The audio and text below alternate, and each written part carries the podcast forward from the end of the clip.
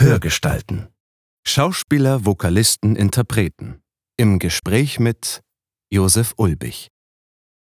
Jeden Tag hören wir sie. Stimmen. Stimmen wie diese. Zum Beispiel habe ich, also völlig idiotisch, die ganze äh, Sache mit Loyot vergessen. Darauf wollte ich nämlich noch Das hinaus. war Sehr gut. wirklich völlig idiotisch. Sie erzählen uns mal große, mal kleine Geschichten. Sie sind Vertraute unseres Alltags und begleiten uns vielleicht sogar schon seit unserer Kindheit. Da drehe ich mit dem und habe auch äh, vieles dazu erzählen. Und irgendwie ist das rausgefallen. Ich weiß nicht, wo das geblieben ist. Das ist nicht drin. Doch wer steckt eigentlich hinter diesen Stimmen?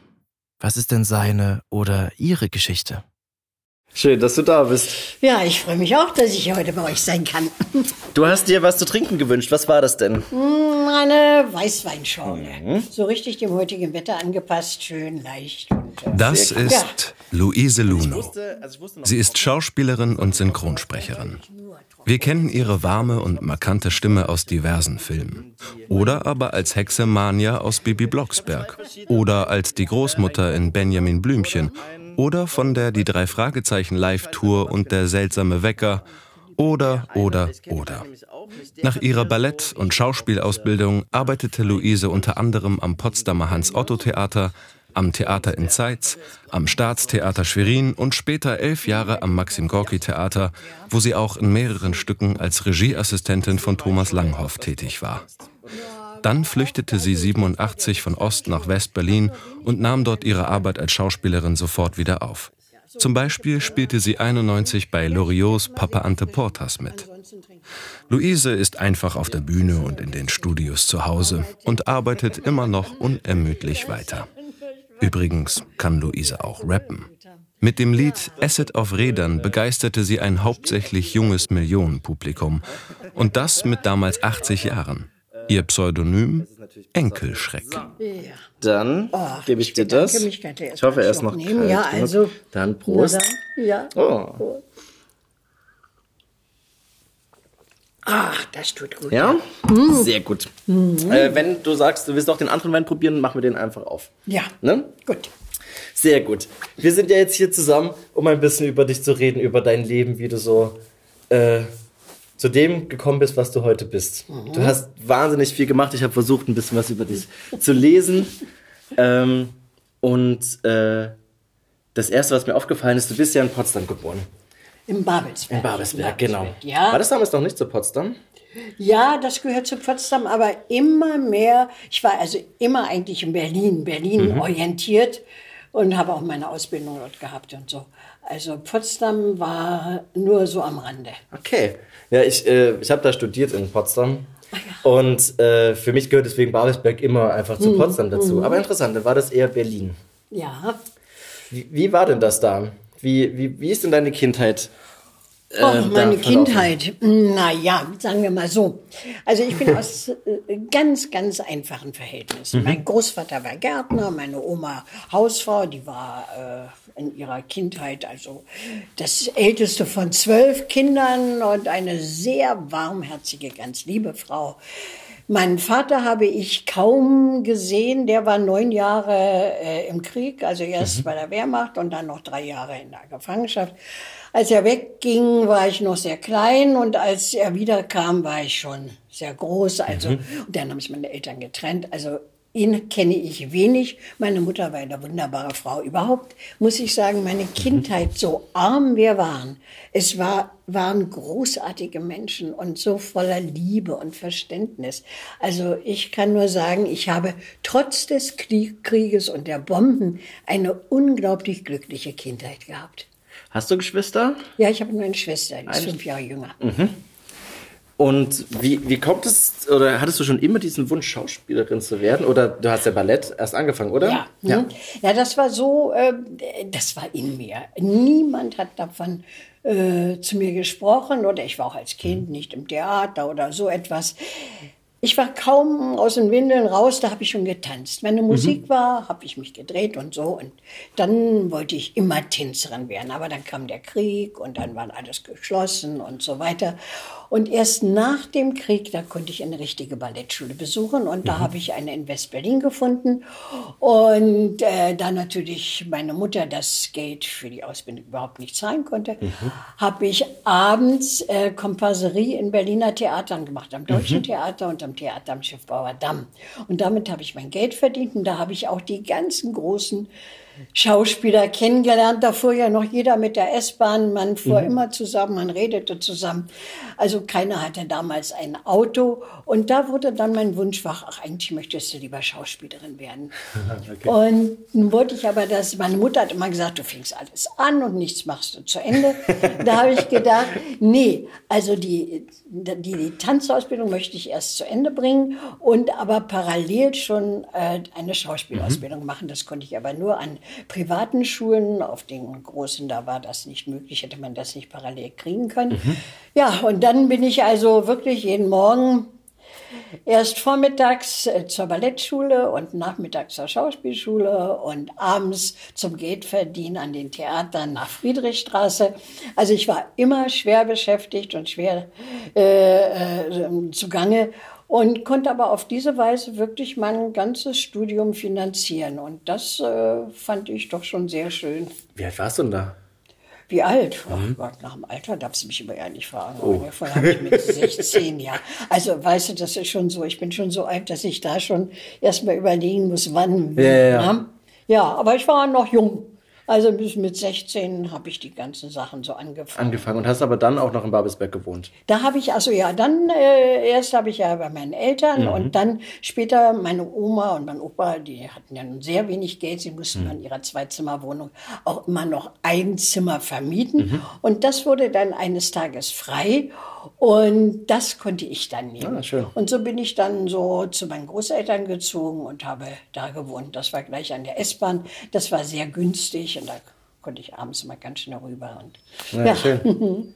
Und ich habe auch gehört, dass du tatsächlich immer noch tanzt eigentlich. Stimmt das noch? Ja, naja. Ab und zu, wenn. Tanzen, also äh, ich gehe ins Fitnessstudio. Mhm. Ich mache also richtig jede Woche möglichst zweimal hartes Training mit. Und ja, und natürlich, wenn ich irgendwo ausgehe oder so, mhm. dann tanze ich gerne. Ja, also das ist nach wie vor meine große Leidenschaft. Super. Ja, und dann hast du also parallel äh, Ballett mhm. Ausbildung gehabt und die Schauspielausbildung. Ja, ja. Okay. Aber ich habe im Ballett, also Ballett habe ich dann nur während der Ausbildung. Ich bin nachher noch zum Schluss äh, kurz, also ein Jahr vor vom Abschluss, nochmal an die staatliche Ballettschule, die inzwischen gegründet war, gewechselt in Ostberlin. Mhm. Und das andere, alle anderen Schulen waren ja im Westen, da ja. war das sonst so ein bisschen schwierig. Und ähm, ja, was wollte ich da jetzt sagen? Jetzt habe ich den Faden verloren wir sprachen jetzt. Ich habe nur gefragt, du hast es parallel gemacht Ach so, und hast parallel, gesagt, ja, die, ja, ja. gewechselt. Hm. Na, und dann habe ich aber äh, äh, kaum äh, das Tanzen äh, so beruflich ausgeübt. Hm. Nur eine ganze kurze Zeit mal am Theater in Potsdam. Ja. Da war ich aber ans Otto-Theater, ja. Und dann das war noch hinten, oder? Das war noch hinten in, in der... Der hinten noch, ja, das, ja, das, ja. Das ja, ältere dieser, Gebäude. Ja, das Zimmerstraße. Ja, genau, ich, ne? glaube. Ja, ja, ja, ja da, da war ich noch. gewohnt. Und das war eigentlich eine ganz schöne Zeit. Aber ich hatte dann so Hummeln. Ich äh, habe dann schon die, die Schauspielausbildung ziemlich äh, abgeschlossen gehabt. Und dann wollte ich eigentlich lieber ans Theater als Schauspielerin. Mhm. Und das habe ich dann auch so ganz knapp geschafft. Also ich hatte noch nicht mal die Prüfung, weil als die Prüfung war, da hatte ich gerade eine schwere Grippe, konnte nicht hin. Das mhm. war erst die nächste ein halbes Jahr später. Aber da war ich zu dem zentralen Bühnennachweis, der damals da existierte, ja. und sagte kurz vor den Ferien, Ferien haben sie nicht noch eine Vakanz und so. Und dann sagte er, äh, ja, da ist noch jemand in Zeit, sein Intendant, der sucht eine junge Schauspielerin, aber eigentlich hat er schon eine aus West-Berlin gefunden.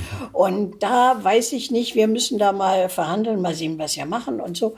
Diese andere Schauspielerin, das war Rotraud Schindler, mhm. die vielleicht als Partnerin von Dieter Haller vorne mhm auch bekannt ist.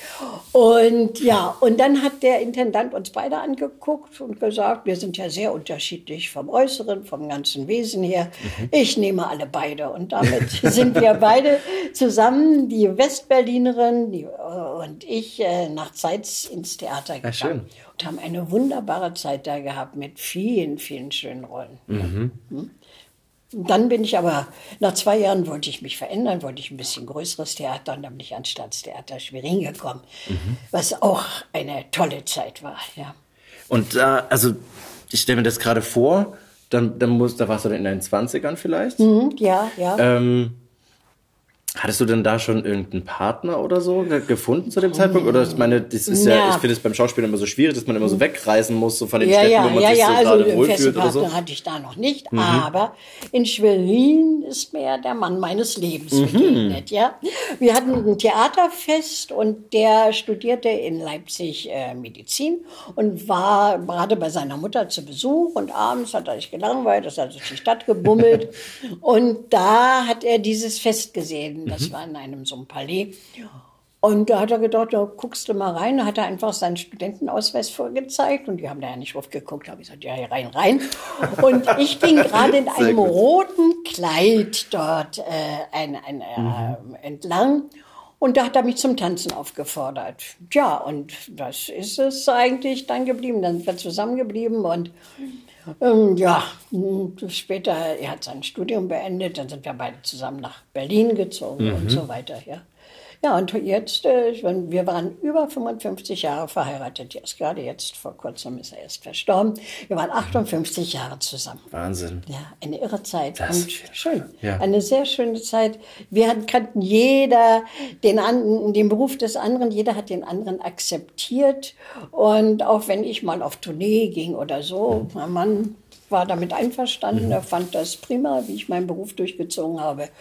Ja, und er hat sein, er hatte, naja, mein, mein ganzes Leben werde ich ja doch vielleicht noch erzählen. Das ist ja alles so ein bisschen kunterbunt gegangen. Mhm. Was, was hat denn dein Mann gemacht? Mein Mann ist Arzt gewesen. Ah. Mhm, ja, ja, der hat noch bis, bis fast ins 80. Lebensjahr hinein noch in seiner Praxis gearbeitet. Und ja, das haben wir eigentlich beide gemacht. Eigentlich hat sich unser Leben, sagen wir mal von der Arbeit her und so, überhaupt nicht verändert mhm. gehabt. Also äh, wir haben beide jetzt, ich bin ja nur schon noch älter, äh, immer weitergearbeitet und alles so getan, wie es eigentlich immer war. Ja, gar nicht so aufs Rentendasein und so. Äh, nee, Reisen gemacht, gerne Autoreisen und sowas. Ja, wir sind immer da unternehmungslustig. Aber das Arbeiten könntest du auch nicht aufhören, oder? Das macht dir nee, zu sehr Spaß. Also ich finde das ganz wichtig. ja. Mhm. Das finde ich unheimlich wichtig. Ich arbeite sehr gern, es macht mir sehr Freude. Und solange ich noch gebucht werde, finde ich es ja toll. Ne? Also was Besseres ja. kann man gar nicht passieren. ja, echt wunderbar. Ja. Das heißt, ihr seid nach Schwerin wieder nach Berlin gekommen? Wir sind nach Berlin. Ich hatte, äh, äh, war da zwischendurch noch an städtischen Bühnen Magdeburg. Mhm. Und dann äh, sind wir nach, äh, habe ich ein Angebot bekommen vom Rundfunk in Berlin mhm. damals als Programmsprecherin. Und das, äh, ja, das war ein harter Job, weil wir, ich habe fast... In der Nadipa-Straße oder in, der Nadipa-Straße, ja, ja. Mhm. Nadipa-Straße. Und inzwischen waren wir auch verheiratet, haben ja. eine schwerst vermietbare Wohnung bekommen. Also in Wohnung habe ich schon gelebt, das, das glaubt man gar nicht. Ja? Und immer alles selber ausgebaut und hergestellt, mhm. dass man überhaupt drin nehmen konnte. Also immer mit nur mit Ofenheizungen, wie kein Bad und so, mhm. na, wie das so war in den alten Berliner Wohnungen. Ja, und dort war ich dann als Rundfunksprecherin, aber das hat mir nicht gefallen. Erstens habe ich viel nachts gearbeitet, immer ja. angebrochene Nächte, entweder bis tief in die Nacht hinein oder schon mitten in der Nacht wieder angefangen oder mhm. so. Außerdem hat es mich gelangweilt immer nur so die, die Programme anzusagen mhm. und die Zeit und äh, verbindende Worte zu finden. Ich hatte auch dann eine sehr schöne Sendung, wo Musik für Millionen, die sind mit einem mhm. Kollegen. Das waren so, so besonders schöne Sachen. Ich habe auch Hörspiel damit gemacht, aber äh, da wurden die Sprecher, die nur immer auf dem äh, zu hören waren, nicht ja. so sehr gerne genommen. Da hat man lieber andere genommen, ja. Aber da wollte ich dann auch wieder weg und habe gedacht, ich muss wieder Theater spielen. Mhm. Bei, äh, bei, dem Radio, hast du denn da Texte bekommen oder hast, hast du selber ja, Sachen ja, geschrieben? Ja, also, naja, das, das war auch wieder alles so. Zuerst bei, äh, hatte ich äh, für meine, hier als ich äh, in Berlin, das war im Deutschlandradio, mhm. die hieß ja Deutschlandsender, Deutschlandsender, mhm. da habe ich die Texte vorgeschrieben bekommen. Und dann habe ich aber drei Jahre lang beim Rundfunk Potsdam, siehst du, wo ah, ja. wieder Potsdam kommt, da habe ich das Frühprogramm gemacht. Aha. Drei Stunden lang immer, erst von fünf bis acht und dann von sechs bis neun. Und das habe ich vollkommen selbst gestalten dürfen, geschrieben, Schön. die Texte und so. Also das war eine sehr, sehr interessante Sache. Außer, dass ich natürlich mal also um 5 Uhr, zuerst sogar mhm. um 4 Uhr am Sender sein musste, was natürlich eine Irrsinnzeit ist. Du musst so um drei aus Berlin los. Ja, ich bin oder? nicht da. Da habe ich bei meiner Mutter in Babelsberg ah, okay. geschlafen und später, als ich einen Sohn hatte, dann habe ich den mitgenommen und der hat dann bei meiner Mutter geparkt. Okay. Und wenn ich von der Arbeit kam, da sind die anderen erst aufgestanden. Ja, das ja. fand ich dann eigentlich doch sehr schön. Und das äh, hat mir eigentlich viel Spaß gemacht. Bist du eine Morgenperson oder eher eine Nachtperson? Also sagen wir mal nicht zu früh. nicht zu ja, früh. Das ja? verstehe ich Lieber sehr gut. Abend ja. spät, ja. Also, so. ja, also, also um neun im Synchron, ja, ich mache das. Also ich habe keine vorgegebenen Zeiten. Mhm. Ich äh, bin auch früh schon zugange. Aber äh, wenn ich ein bisschen länger schlafen ja. kann, ist mir das schon sehr angenehm. Und lieber abends dann. Ja. Aber es ist ja bei Theaterleuten sowieso nicht, sind ja gewöhnt, immer abends zu arbeiten. Ja, das stimmt. Aber auch so, als ich, als unser Sohn noch klein war, da bin ich auch trotzdem immer früh, wann um halb sieben oder so aufgestanden. Mhm. Mein Mann musste in die Klinik und der, der Junge ja. musste in die Schule. Und das Frühstück war eigentlich die einzige Zeit, die wir alle miteinander verbracht mhm. haben. Denn abends, da war, kam mein Mann erst später und äh, ich war dann schon zum Theater. Wir haben nun fast immer, also abends zu tun gehabt. Und, ja, und da war der Frühstücks, das war eine Zeremonie. Da konnte man sich unterhalten. Da haben wir auch mal ein bisschen Zeit gelassen. Also hm. das haben wir so organisiert und das ging immer sehr schön. Das ist auch was sehr Schönes. Ich, mhm. ich habe gerade überlegt, wie das bei meiner Familie war. Da gab es, da war das immer das Abendessen. Ja. Wir hatten praktisch früh zu unterschiedlicher ja. Zeit und haben aber mhm. versucht, dass wir abends zusammenkommen. Das ist schön, ja. Ich finde sowas wirklich gut. Das hält mhm. die Familie zusammen und man unterhält sich über die Dinge, die gerade wichtig mhm. sind oder was einen bedrückt oder was, woran man Freude hat. Ja. Also das muss schon sein. Und auch unser Sohn fand das immer wunderbar. Ja. Und ja, das haben wir immer beibehalten. Es ist so eine sanfte Struktur irgendwie, die nicht so, die ist nicht so aufdringlich, ja. sondern das ist ja was, ja. Man, man muss ja eh essen, aber wenn man das zusammen macht, dann. Ja, es ist so locker und ja, ja, man unterhält sich dabei. Also ich kenne Familien, in denen die Kinder nicht reden durften beim Essen. Das fand ich Gott. furchtbar. Immer, beim Essen wird nicht gesprochen. Da habe ich mal gedacht, sind die denn irre? Das ist doch gerade äh, das, wo man also kommunizieren kann, ja, wo man miteinander sprechen muss. Und äh, mhm. da kann man doch nicht sagen, beim Essen wird nicht gesprochen. Das ist doch die schönste Zeit überhaupt. Dann, ich kann ne? sagen, das kann ich auch nicht verstehen. Nee. Aber wenn, ist dein, ist dein Sohn denn immer mal mit zur Arbeit gekommen, irgendwie auf, zu den Theatern und so? Also ich glaube, ich hätte, wäre sofort mitgegangen. Also, der war ein ganz, ganz äh, reger Theatergänger. Erstmal ja. habe ich ihn oft mitgenommen. Schön. Ich habe ja auch äh, in mehreren Inszenierungen Regieassistenz gemacht, mhm. unter anderem mit, mit dem Langhoff. Ähm, da habe ich auch drei Sachen gemacht. Und der war immer dabei und dann saß er oft in der Regieloge und hat mhm. genau geguckt und da er die Stücke schon 10, 20 Mal gesehen hat, wusste er genau, da, da war was nicht richtig und das war auch nicht und so. Der hat das sehr eingeschätzt. Und dann später, als er etwas älter wurde, da hat er dann Programme verkauft, mhm. und Platzanweiser gemacht und so. Schön. Und also er war immer im Theater, ja, und kannte auch alle Leute. Aber er selber hat zwar als Kind in ein paar Inszenierungen mitgespielt ja. und war ganz stolz, als er sich dann auch verbeugen durfte. Also, aber äh, ja. für seinen Beruf, das wollte er nicht. Nein. Ja, interessant. Mhm. Das passiert ja manchmal, dass er äh, Schauspieler Eltern das so, so immer so antipsen und ja. dann und dann passiert es dann doch irgendwie zu unbestimmten Zeitpunkt, dass es dann passiert. Aber ja, ja, nee, ist nicht, der ist äh, sportlich. Also mein Mann war mhm. ja äh, in der DDR, ähm, äh, wie hieß es, Jugendmeister im Hochsprung. Und mhm. also ein toller Sportler, allerdings nachher, wo er im Beruf war, hat er das äh, ja. nie, überhaupt nicht mehr gemacht. Aber das, der, der Sohn ist eben auch sehr, sehr, sehr sportlich und hat das dann auch zum Beruf gemacht, ja. Also Lehramt, ja, Lehramt ja. studiert okay. mit Geografie mhm. und Sport. Und hat dann Schön. aber zwei Frauen Fitnessstudios eröffnet ah, okay. und ist gar nicht in die Schule gegangen. Ja, ja. ja und das äh, hat ihm auch Spaß gemacht. Schön. Spaß, ja. Okay, also äh, ich, ich bin abgebogen zwischendurch. Äh, mhm. Wir waren beim Rundfunk. Du hast, warst mhm. gerade beim Rundfunk und bis danach wolltest du aber wieder zu Theatern. Ja, wollte ich wieder zum Theater. Da habe ich dann erstmal so gastiert an verschiedenen Theatern. Mhm. Und dann bekam ich das Angebot vom Albert Hetterle, äh, bei ihm zu arbeiten und zwar in so einer, äh, wie soll ich sagen, zweiteiligen äh, äh Aufgabe. Mhm. Einmal als Schauspielerin, aber auch als Regieassistentin mhm. und Abendregisseurin. Mhm. Und das habe ich gemacht und das war über lange Zeit auch wirklich sehr interessant. Mhm. Da habe ich auch viel mit Thomas Langhoff zusammengearbeitet, seine mhm. tollen Inszenierungen mitgemacht und war auch da er ja nicht an unserem Theater war, sondern ich war ja elf Jahre am Maxim Gorki Theater. Mhm. Da hatte ich dann immer die Dinge umzubesetzen und abends dazu und so. Also es war eine wirklich interessante Sache. Aber dann hatte ich äh, irgendwo war dann mal eines Tages äh, die Zeit vorüber und dann sind mein Mann und ich von einer Westreise nicht mehr zurückgekommen mhm. in die DDR. Dann, da, da kommen wir gleich noch hin. Ich, äh, äh was ist denn eine Abendregie? Was eine macht Abendregie ist, dass der Regisseur, also das ist, dass äh, entweder der Regisseur selbst oder der Regieassistent sind dort und äh, sitzen auch, also im Gorki war das zum Beispiel sehr streng genommen, mhm. sitzt mhm. in der Regieloge und beobachtet die Vorstellung, was mhm. ist gut, was nicht, wo entgleist sie etwas. Und ich muss sagen, wir haben ja viele Vorstellungen über zehn Jahre und länger gespielt.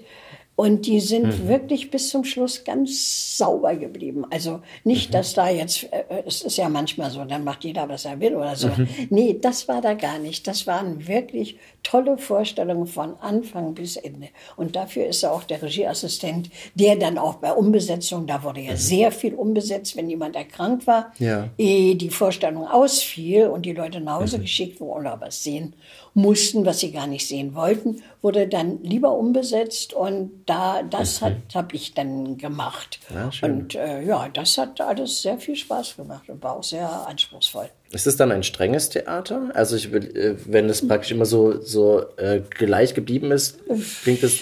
Ein strenges Theater, nee, es waren alles gute Leute mhm. und engagierte Leute und äh, die selber daran interessiert waren, dass ihre tollen Vorstellungen, denn da gab es ja wirklich unglaublich äh, tolle äh, Vorstellungen, wo die Leute auch aus dem Westen hinkamen und sich das anguckten. Mhm. Also zwar, wir haben hier einer flog übers Kuckucksnest, das mhm. war eine glänzende Aufführung.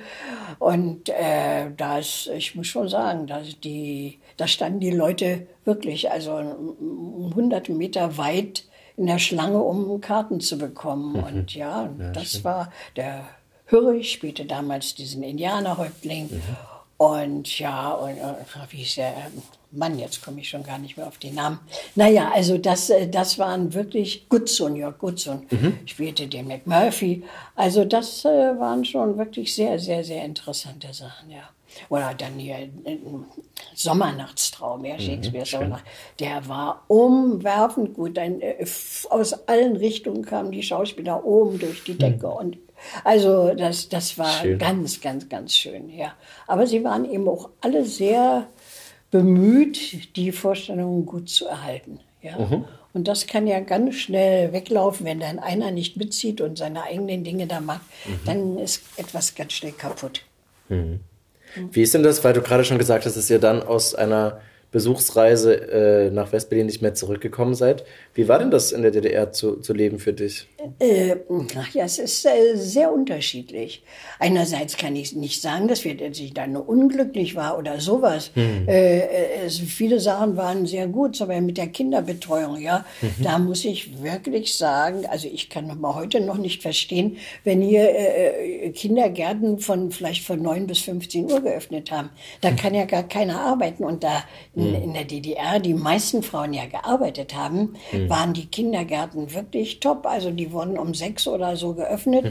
und das ging bis abends spät, sodass auch eine Verkäuferin oder äh, selbst eine Ärztin oder so noch mhm. äh, gut damit mit ihren Kindern leben konnten. Äh, wir hatten das Glück durch meinen Beruf und den Beruf meines Mannes, mhm. dass wir in einen Kindergarten kamen, der eigentlich 24 Stunden geöffnet war, oh, okay. wo das Kind auch hätte schlafen können. Wir haben das so gut wie nie genutzt, also mhm. vielleicht ein, zwei Mal. Mhm. Aber äh, äh, da wäre es auch möglich gewesen, wenn ich abends Vorstellungen hatte und mein Mann äh, Nachtdienst in der Klinik, dass er hätte da übernachten können. Und das war gut. Und die haben selber gekocht und ja. es waren kleine Gruppen. Also diese Sachen waren sehr schön. Oh, wir haben auch schön gefeiert und äh, ja. ja. die Opernbälle in der Staatsoper, die waren wunderbar. Also das waren, es ist nicht so, dass wir unglücklich waren. Mode haben wir uns selber beschafft, indem dann irgendwelche Schneiderinnen oder Bekannten dann Modehefte mitbrachten und Aha, wir okay. sehr, es wurde sehr viel selbst genäht. Mhm. Ja. Und dadurch waren wir also modisch eigentlich ganz. Kannst ganz du selbst nähen oder hast ich du? nicht, nee, nee. kein bisschen, kein bisschen. okay. Nee, da bin ich völlig genieße. Alles, was so handwerklich ist, das ist nicht so meins. Okay, aber du kanntest Leute, die mhm. dann praktisch, du, du konntest was raussuchen, dann hat man unter der Hand äh, Ja, so dann Sachen haben sie das eine Schneiderin und die haben das ja wunderbar nachge... Also ich muss sagen, wir waren eigentlich gar nicht schlecht angezogen, ja. ja. Nur so in den Geschäften hat man mhm. das weniger zu kaufen. Gekriegt, ja, na klar. Ja. Naja, aber es gab so, ich will jetzt gar nicht über äh, so verschiedene Sachen, aber wir haben wirklich Sachen erlebt, wo man dann sagte, Schluss ist, ist, ist genug. Wir wollen mhm. hier nicht mehr leben. Ich hatte ja schon das Glück, dass ich mit dem Gorki-Theater viele Gastspiele hatte, ja, mhm. in, West, in Westdeutschland. West-Berlin war ja immer ausgenommen als besondere äh, politische Einheit. Mhm. Da durfte man Klar. ja nicht äh, hin. Aber ansonsten äh, hatte ich schon das Glück, dass ich äh, in Westdeutschland war und äh, diese Tourneen hatte. Wie ist denn das da für dich gewesen in, in der, also ich weiß, also ich frage das ja, mhm. weil ich bin, ich kenne die DDR-Zeit ja gar nicht mehr. Mhm. Ähm, ich, ich bin 91 geboren, mhm. das heißt, ich kenne das gar nicht, äh, ein geteiltes Land. Wie ist denn das für dich aus, dann aus Ostberlin in, in, einer, in einer westlichen Stadt zu sein, da aufzutreten? Hattet ihr überhaupt Zeit, in die Stadt zu gehen oder wart ihr eigentlich dann immer in den nee. Theatern oder wie Also das? das war, war erstmal, also äh, mir, äh, ich war ja nicht fremd in Westberlin mhm. oder so. Ich war ja damals immer dem Westen gewöhnt, denn bis zum Bau der Mauer pendelte ich immer mhm. Äh, nach West-Berlin und so. Das war für mich selbstverständlich. Ich hatte ja. zwar kein Westgeld, aber komischerweise war das alles nicht wichtig. Mhm. Also äh, ich denke mir heute manchmal zurück, ich kam mir nie arm vor oder äh, äh dass ich ihm sage, ach, ich möchte das, warum hab ich gebe. Nee, damals stand der Kurs äh, 1 zu 5 von der Ostmark zur Westmark. Also mhm. man musste ein unheimliches Geld für alles bezahlen, wenn man sich manchen Pullover oder sowas kaufen ja. wollte. Ja, Nee, das war es nicht. Und als äh, ich dann rüberreisen durfte mit denen, äh, äh, es war für mich eigentlich alles gar nicht so neu. Okay. Äh, ja, den Kuhdamm zum Beispiel, den konnte ich ja damals noch nicht sehen, denn mhm. Westberlin durfte man ja nicht. Aber ansonsten hatten wir mit Albert Hettele einen wunderbaren Intendanten, der uns nicht wie die kleinen Affen da äh, äh, hat äh, mhm. zusammengefercht, sondern hat gesagt, Kinder, wir sind da, ihr wisst, da ist Vorstellung, Ihr könnt gerne auch mal Besuche machen und dann, wir möchten Schön. nur wissen, wo fahrt ihr hin, damit wir wissen, wo wir euch erreichen können im Notfall, falls eine Programmänderung mhm. ist. Seid pünktlich wieder da und dann könnt ihr wirklich hier äh, machen, was ihr wollt. Und das war sehr großzügig mhm. und sehr, sehr menschlich, fand ich. Und er mhm. hat mir ja auch selber mal genehmigt, dass ich in Westberlin aussteigen durfte, mhm. was streng verboten war. Ich habe gesagt, bin meine uralte Tante, die war damals schon über 80 und ein ganz, die aber nicht mehr selber fahren konnte, reisen konnte. Und die wollte ich gerne besuchen. Und da hat er gesagt, gut, fahr hin, sprich nicht drüber und sei pünktlich abends, spätestens um 10 wieder zurück in mhm. Ostberlin.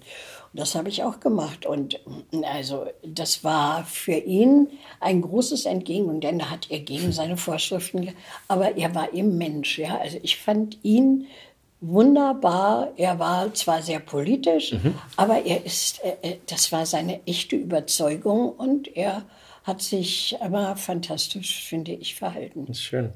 Hast du denn da, wenn, ja, ja trink mal einen Schluck, ich, äh, du ja. redest die ganze Zeit und ich lasse dir so wenig Raum zum, äh, zum Atmen. Ähm, aber man hat dann schon Sachen mitgenommen von den, von den äh, Gastspielen. Also Natürlich, ja. wir haben unser Geld ja gespart. Mhm. Ja, das war ja wirklich, wenn man überlegt, wir haben dann Büchsen mitgenommen und, und alles sowas, äh, so dass man sich dort hauptsächlich ernähren konnte und mal Ja. Banane gekauft oder aber Restaurant oder sowas wäre gar nicht drin gewesen und haben eisern die Diäten gespart, um dann ein paar schöne Sachen äh, für die Familie, für den Sohn oder für den Mann oder für sich selber zu kaufen. Mhm. Also das haben wir schon, da haben wir nur immer Angst gehabt, wenn wir dann durch die Grenze mussten. äh, Kontrolle, ja, was, dass da um Gottes Willen nichts äh, beschlagnahmt wird oder so. Das wäre ja schon hart gewesen. Ja. Das heißt, man hat die Sachen tatsächlich dann versteckt und in, Ja, ja, äh, man hat so die, wir hatten wirklich manchmal, also ich weiß nur, als ich von dem einen Gast bekam, da hatten wir die riesen Koffer, weil ja auch dann waren noch ein paar Sachen, so ein Kleidungsstück ein bisschen größer und so. Ja. Man konnte sie eigentlich gar nicht anheben. Also für mich waren die viel zu schwer. Aber wir mussten, wenn wir durch die Grenze war, eine Riesentreppe hochgehen. Und diese Riesentreppe, da habe ich die beiden Koffer angehoben und zack, zack, zack rauf. Ich habe gedacht, das ist unmöglich. Normalerweise kriegst du die gar nicht äh, äh, einen Zentimeter hoch. Und da habe ich sie die ganze Treppe hoch, weil ja, man war, man wollte doch die, die Dinge Ja, haben. Und das war so ein Wunschdenken, ja, natürlich. Trotzdem hat mich das eigentlich nie so überwältigt. Das Angebot war groß, aber ja, also so, so wichtig war das eigentlich gar nicht für mich. Interessant. Der Grund war, weshalb wir dann in den Westen gegangen sind, der war eben ganz, ganz anders. Dass ich, da, ich will jetzt auch nicht diese Einzelheiten da äh, sagen, die ich in meinem Buch auch äh, mal ausgeweitet habe. Ja. Aber dieses ständig doch beschwitzelt werden, ständig, wenn man telefoniert, dass Briefe verschwunden waren, dass unser Kontolaufen verschwunden war. Und also Konto immer kontrolliert wurde. Ja, ja, also immer kontrolliert wurde alles. Und äh, eben, dass wir nicht reisen durften. Wir sind zwar äh, auf eigene äh, Initiative mit dem Auto immer nach Bulgarien gefahren. Das haben wir schon damals gemacht, dann drei, vier Tage unterwegs gewesen. Fast nur über Landstraßen, denn damals waren die Autobahnen ja noch gar nicht ausgebaut. Und das war auch wunderschön und das haben wir alle schon so selbstständig gemacht. Wir waren da immer schon ein bisschen mit Eigeninitiative. Ja. Ja, und dann später, für uns war ja alles, waren ja weiße Flecken. Als ich in den Westen kam, äh, da kannte ich ja nichts, weder Italien, Frankreich, Schweiz, nichts davon. Und das war unsere erste, so, das war das erste, was wir gemacht haben, als wir ein bisschen Geld verdient haben.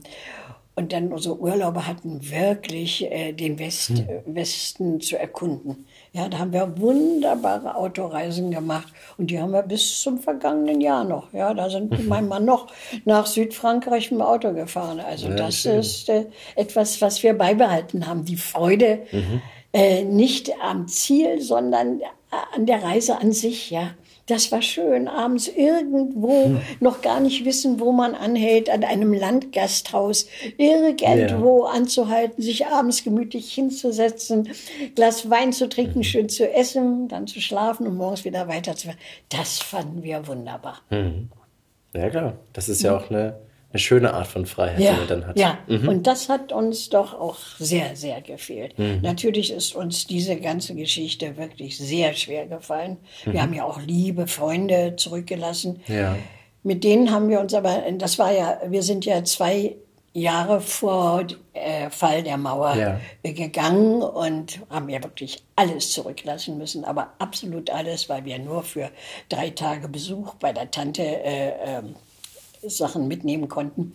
Und alles wurde beschlagnahmt. Selbst unser Sohn durfte ja nichts mehr äh, nehmen und er ist ja äh, zurückgeblieben. Der war ja 19 Jahre damals. Das hatten wir aber besprochen, dass wir, Ah, wir okay. nie als Familie hätten wir nie äh, Besuchserlaubnis bekommen.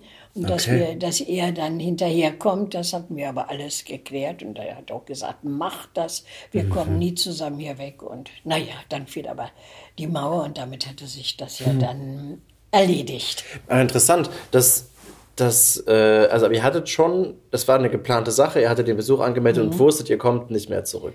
Ja, aber erst als wir die Genehmigung hatten. Also so vorher hatten wir eigentlich gar nicht Okay. vorbereitet. Nee, das war eigentlich, das war immer ein Wunsch. Aber der Wunsch war eigentlich so unerfüllbar. Und nur weil ich schon Reisekader war, Reisekader, das ist auch so ein Wort, ja, Ja. Äh, war durch diese Gastspiele, haben wir das erste Mal eine Reise zu zweit bekommen. Wir durften zwar schon mal vorher nach Ju- Jugoslawien reisen, ja, und das war schon sehr interessant und sehr außergewöhnlich, da kamen wir ja auch zurück. Aber äh, so in den Westen, nach Westdeutschland noch nicht oder Westberlin sogar, ja. Hm, Ja. Und dann kommt man da an. Mhm. Und was passiert denn nach den drei Tagen? Wenn man da. Äh, Na, es ist so. Also, als wir rüberkamen, äh, hat mir meine Freundin Rotraud, mit der ich ja über diese ganzen Jahre immer noch befreundet geblieben bin, angeboten, dass wir die ersten drei Tage bei ihr wohnen. Ich gesagt, pass mal auf, ihr könnt bei mir wohnen jetzt, überlegt euch nochmal genau, ob Ja. ihr zurück wollt oder nicht und dann könnt ihr entscheiden. Und das haben wir auch gemacht und da haben wir äh, und nach drei Tagen sind wir wirklich durch das Lager Marienfelde. Das haben wir richtig so erlebt und äh, ja, das, aber komischerweise hat uns das alles nicht, nicht belastet. Wir sind ja, äh, mussten ja tagelang saßen wir immer vor irgendwelchen Türen, immer mit denselben Leuten, weil ja alle durch dieselben Wege mussten wir Arbeitsamt und Arzt und äh, äh, Befragung und äh, na, die ganzen nach, wie heißt den Geheimdienste und sowas. Von allen wurden wir befragt und so weiter. Aber da wir zu zweit waren, war das eigentlich alles gar nicht so schlimm. Ja. Wir haben das auch nicht als schwierig so angesehen. Natürlich äh, waren da auch äh, Leute, die nicht in Ordnung waren. Und äh, wir haben immer gesagt, unser Sohn weiß es nicht. Ja. da haben wir eisern dran festgehalten, weil man immer sagte, ach, kannst du doch hier erzählen. Nee, das war richtig, dass wir, denn später hat sich herausgestellt, dass das ja mit äh, Spionen da ähm, äh, durchsetzt war.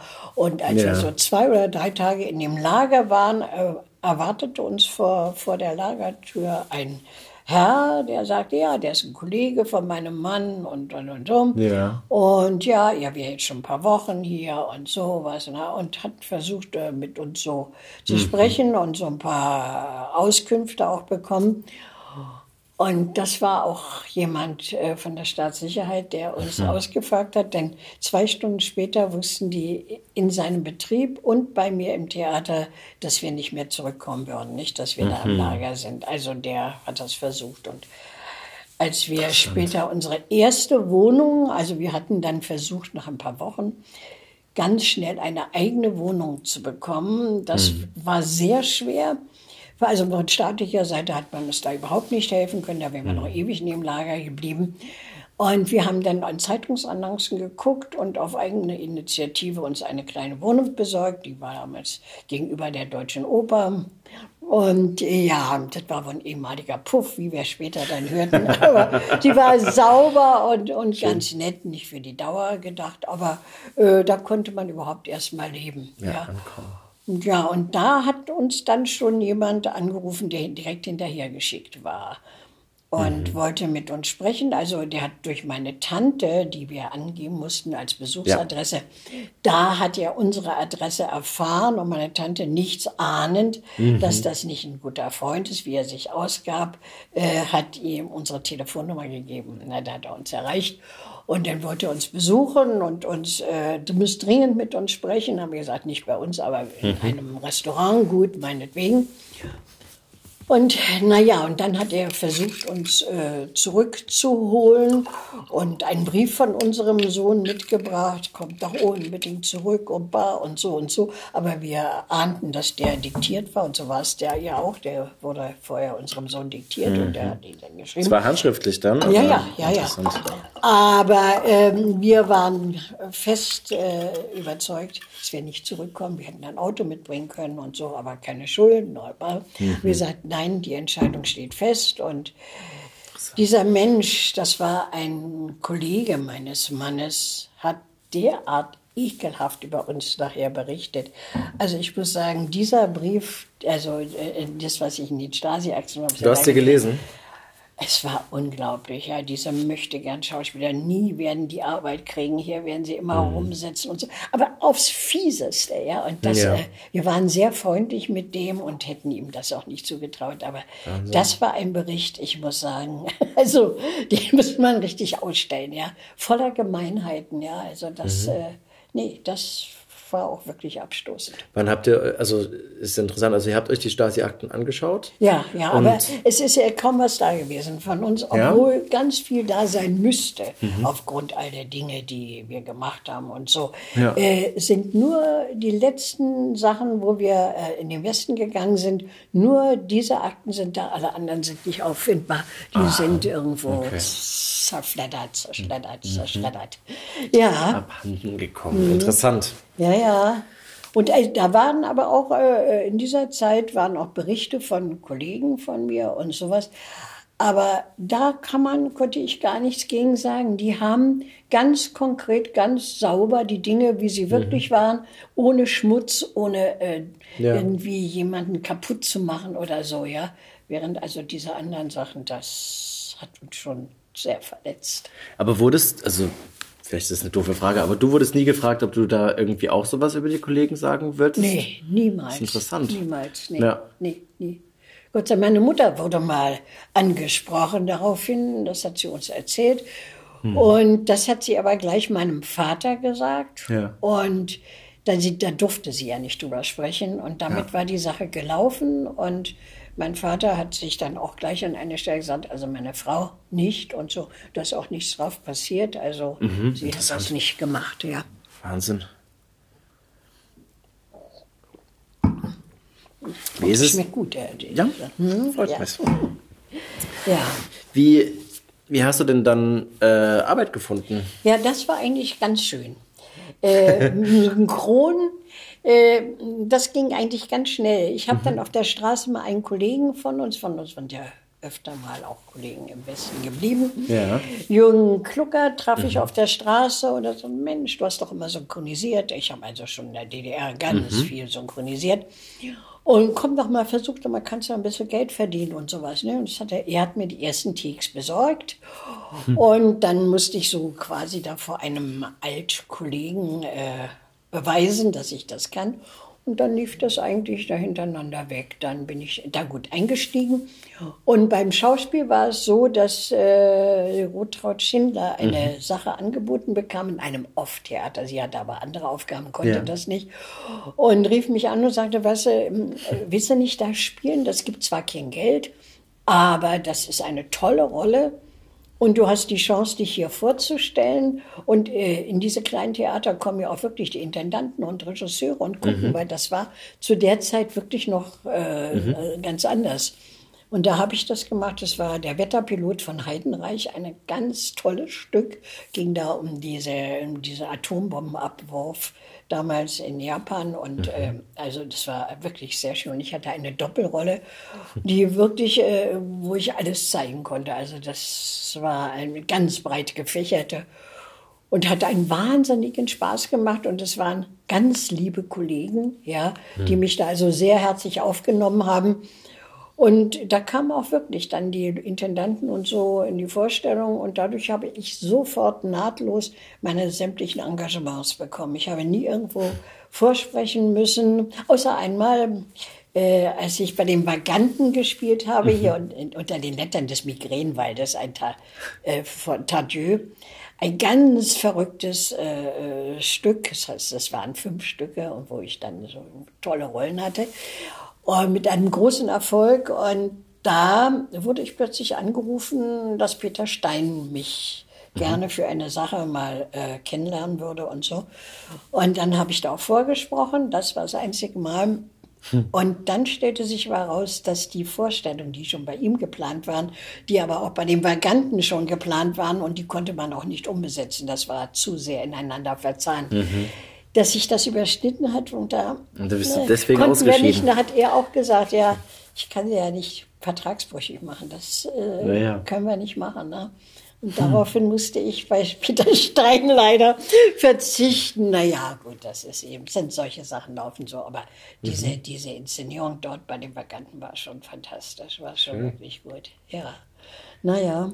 Und da hast du, aber du hast auch für Filme gespielt. Du bist ja auch vor der Kamera gewesen. Ja, aber doch verhältnismäßig wenig, da ich fast immer Theater gespielt habe. Also auch also am Kudamm und beim Renaissance-Theater und bei den Vaganten und äh, Hansa-Theater und also wirklich, also die Breite bei und dann auch in Köln und Hamburg und München. Also ich hatte wirklich wunderbar äh, zu tun. Da konnte ich kaum äh, filmen. Und da habe ich zwar so Peter Strom oder ein Heim für Tiere, Praxis Büdebuch, da habe ich schon so kleine Rollen da gespielt, aber das war eigentlich nicht so, da habe ich auch keinen Fuß reingekriegt.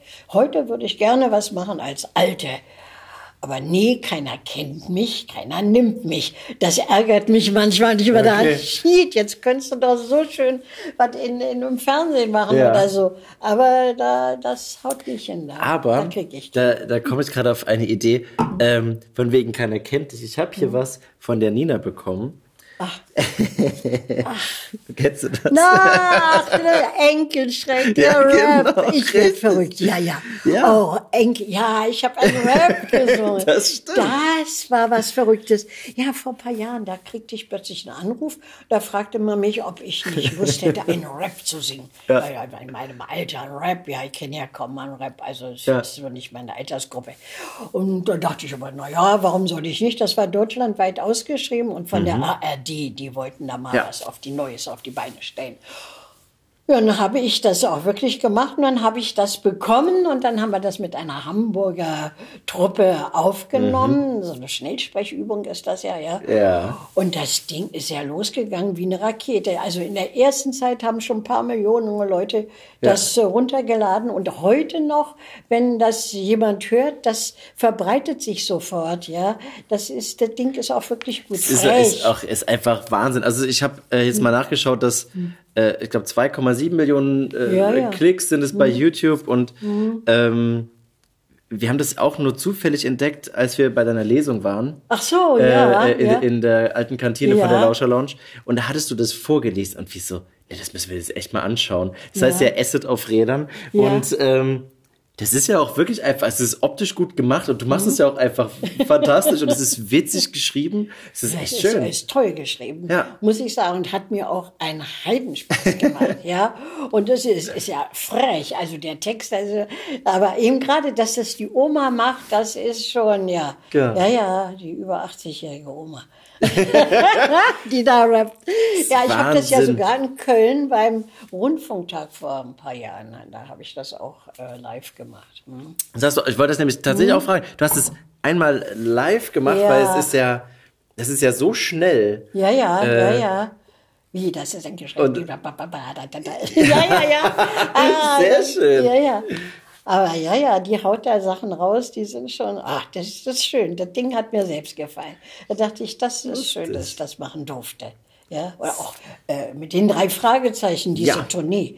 Das war auch, da Der seltsame Wecker, oder? ja, und zwar war das ja so, als ich das Angebot bekam, waren mir die drei Fragezeichen gar nicht bekannt. Ich muss das äh, gestehen, weil ich bin ja im Osten groß geworden. Und äh, Ja, klar, später stimmt. Mhm. war ich eigentlich aus dem Alter so raus, der drei Fragezeichen. Und ich kannte sie nicht und wusste gar nicht, was mir da in den Schoß gelegt wird. Und dann habe ich diese tolle Tournee mitgemacht, wo wir immer so mit 8.000, 10.000 Zuschauern. Ja. Und dann hier sogar in der Waldbühne, wo wir den Rekord Ja. fürs Guinness-Buch geschlagen haben. Ich war auf der Also anderen das- Seite, ich, war im Publikum da- dabei. das, ja. Und es war so schön, weil da sitzen alle Altersgruppen im Publikum Mhm. und sie, sie mit so großen Augen und sie hören zu und sie kennen jeden Satz, der aus irgendeinem Stück ist. Es Ja. ist irrsinnig. Also das habe ich ja noch gar nicht gewusst, was mir da in den Schoß gelegt wurde. Und das war eine wunder, wunderschöne Tournee mit ganz lieben Menschen und äh, ja, von Anfang bis Ende war das harmonisch und, und, und, und sehr, sehr, sehr nett. Das hat mir viel Ist Spaß denn das ähnlich wie Theater für dich? Oder wie ist naja, das? das ist ein großer Unterschied. Also Theater, da habe ich ja auch Tourneen gemacht. Das Ja. ist so vor, vor 300 Leuten spielt man da an. Das war ein kleines Team. und mit dem kleinen Bus und sowas. Und hier war das ja alles, das ist ein Unterschied, ob du abends vor 8000 spielst ja. oder vor, vor 300. Ja, ja ne? Und es ist, äh, das Ganze war so viel großzügiger. Klar, ich kannte Tourneen. Aber mhm. in diesem Ausmaß und dieser Ausstattung. Und es war auch so schön, dieses Catering und so. Mhm. Es war alles zu lieben, auch die ganzen technischen Kollegen. Das war eine große Harmonie Schön. und hat uns allen, glaube ich, sehr, sehr viel Spaß mhm. gemacht. Ja. Ja, das war, war, eine ganz tolle Geschichte. Das ist ja auch was sehr Einzigartiges, dass man sowas machen kann mit, ja. mit, mit, mit einer auditiven Geschichte eigentlich, ja, dass man also, dann ja, vor war, Leuten auftritt und sind es so viele. Und das, die, gerade auch dieser seltsame Wecker hatte, äh, der war, finde ich, sehr, sehr, sehr gut gemacht. Mhm. Und hier in der Waldbühne, das war ja mit, mit diesem großen Kadiak, wo die Jungs ja. auf die Bühne kamen. Also, das war schön. Das war also alles, und wie die da getanzt und gesungen haben. Ja, das ist ja mehr als nur am Mikrofon stehen. Richtig, das war ja wirklich Truppen, mit Spielen ja. und so. Und da hatte ich ja auch drei wirklich äh, schöne Rollen und es hat wirklich viel Spaß gemacht. Hm. Ja, ja, das sind so Sachen, das sind so Lichtblicke im Leben, wo man sagt, dass, da durftest du etwas erleben. So gerade auch auf der, als ich so runterguckte auf der Waldbühne, von der Waldbühne, diese Menschenmassen, ja, und hm. das ist alles so friedlich und schön und locker und äh, ja, einfach nur, einfach nur schön. Es ist interessant, dass du die drei Fragezeichen nicht kanntest, weil hm. ähm, das heißt, natürlich sind auch alle Kinderhörspiele mhm. aus der Zeit dir nicht mhm. so geläufig gewesen, aber mhm. jetzt bist du bei der Bibi Blocksberg, ja, die, diese, ich auch die, die alte Hexe, ja. wie heißt sie? Manja. Manja, genau. Mhm. Und bei äh, Benjamin, Benjamin Blümchen, die, Großmutter. Genau. Ja, ja. ja interessant. Die kannte ich auch nicht, weil wir hatten auch nicht so, wir hatten auch eigentlich keine Westverbindung so, die uns mal solche Sachen mitbrachten oder so. Sind ja auch alle erst in den späten 80ern oder ja, Anfang ja. Der, äh, Ende der 70er erst dann so gekommen. Ja, ja, aber es hat uns niemand auch mal sowas mitgebracht. Also deshalb kannte ich das auch nicht, ja. Hm. Und dass ich dann gerade in diesen Sachen äh, spielen kann, das war natürlich, es ist sehr schön. Habe ich vieles durchgelernt, ja. Kannst du eigentlich Präferenzen, also gibt es irgendetwas, wo es dich mehr hinzieht? Eigentlich mehr Theaterbühne oder eigentlich am Mikro oder ist es... Theater. Ja? Mein Leben ist Theater. Ja, ich würde so gerne wieder Theater spielen. Zuletzt habe ich ja hier beim Dieter Haller von im Schlossparktheater mhm. da Lady Killers gespielt und das war sehr, sehr, sehr schön. Ja, aber nur so eine Rolle wird nicht so oft genommen oder ich weiß nicht. Es ist, es ist ja auch so ein großes Theatersterben in Berlin. Ja, also mhm. es ist so, so traurig, wenn jetzt noch die Kudambühnen weggehen und die mhm. Volksbühne ist weg und das ist, es wird immer weniger, ja, und mhm. das ist äh, schwierig und alles zieht nach Berlin. Mhm. Natürlich, in meiner Altersgruppe sind gar nicht so viele, aber es sind alle Intendanten sind weg, alles neue Intendanten, ja. neue äh, Regisseure, die kennen mich ja gar nicht mehr. Ja, alle, mit denen ich gespielt habe oder mhm. bei denen ich gespielt habe, ob das der Spier ist oder, oder hier der, der Behrend oder irgendwie, die gibt's ja nicht mehr. Nicht? Und äh, das ist sehr schade. Jetzt ist eine neue Generation da. Ich würde gerne mit jungen Leuten arbeiten. Ich habe, habe ein gutes Verhältnis, habe auch viel gemacht für die Hochschule, für die Filmhochschule. Da ja. habe ich ja auch so, die haben mich mal wieder angesprochen. Oder Schön. jetzt ein, ein, ein junger Kollege, der ein Hörspiel geschrieben hat und da habe ich mhm. die äh, Großmutter gesprochen. Ja, ich mache das sehr gerne, auch ohne Geld oder mit wenig oder so. Das ist mir schon wichtig. Aber ja, überhaupt fast arbeite ich ja nur mit jungen Leuten. Mhm. Und ich fühle mich da wohl und äh, ja. Das ist gut, ich habe jetzt gerade nur überlegt, es gibt ja gar nicht so viele, also in, äh, ich kann es ja nur aus der Hörspielwarte mhm. sagen, da gibt es ja sowieso schon immer weniger Frauenrollen. Mhm. Warum auch ja, immer, dass sich, also es ändert sich langsam, aber es ist doch noch spürbar. Ja. Und dann sind es ja meistens mit 20er, mit 30er Frauen. Genau, das ist ja, eher ganz genau. Auch noch so Rolle gibt's doch kaum. Also wenn man so die französischen Filme sieht oder so, ja. da ja. gibt es auch für Ältere wunderbare Sachen. Da habe ich ja diese 95-jährige Giselle Cassade synchronisiert mhm. in, ähm, na ja Gott, wie hieß der, der Film, oh Gott, Labyrinth der Wörter. Genau. Und äh, mit dem Depardieu zusammen spielt sie da. Äh, die haben noch für alte Leute wunderbare Rollen. Mhm. Ja, bei uns ist das sehr, sehr, sehr selten. Ja, und da kann man auch seine Falten zeigen oder so. Da wird das akzeptiert und respektiert. Man sagt, ein alter Mensch, der muss so aussehen. Ja. Ja. Äh, und jetzt, also ich, ich finde das sehr schade. Aber gern. ist es im, im echten Leben ist es nicht so, oder gibt es auch, dass, dass du, äh, wenn du draußen rumläufst, das Gefühl hast, dass, dass ältere Leute irgendwie anders behandelt werden oder so? Wie ist denn das? Ja, äh, nur ist es ja so, nun bin ich ja nicht so eine typische Alte.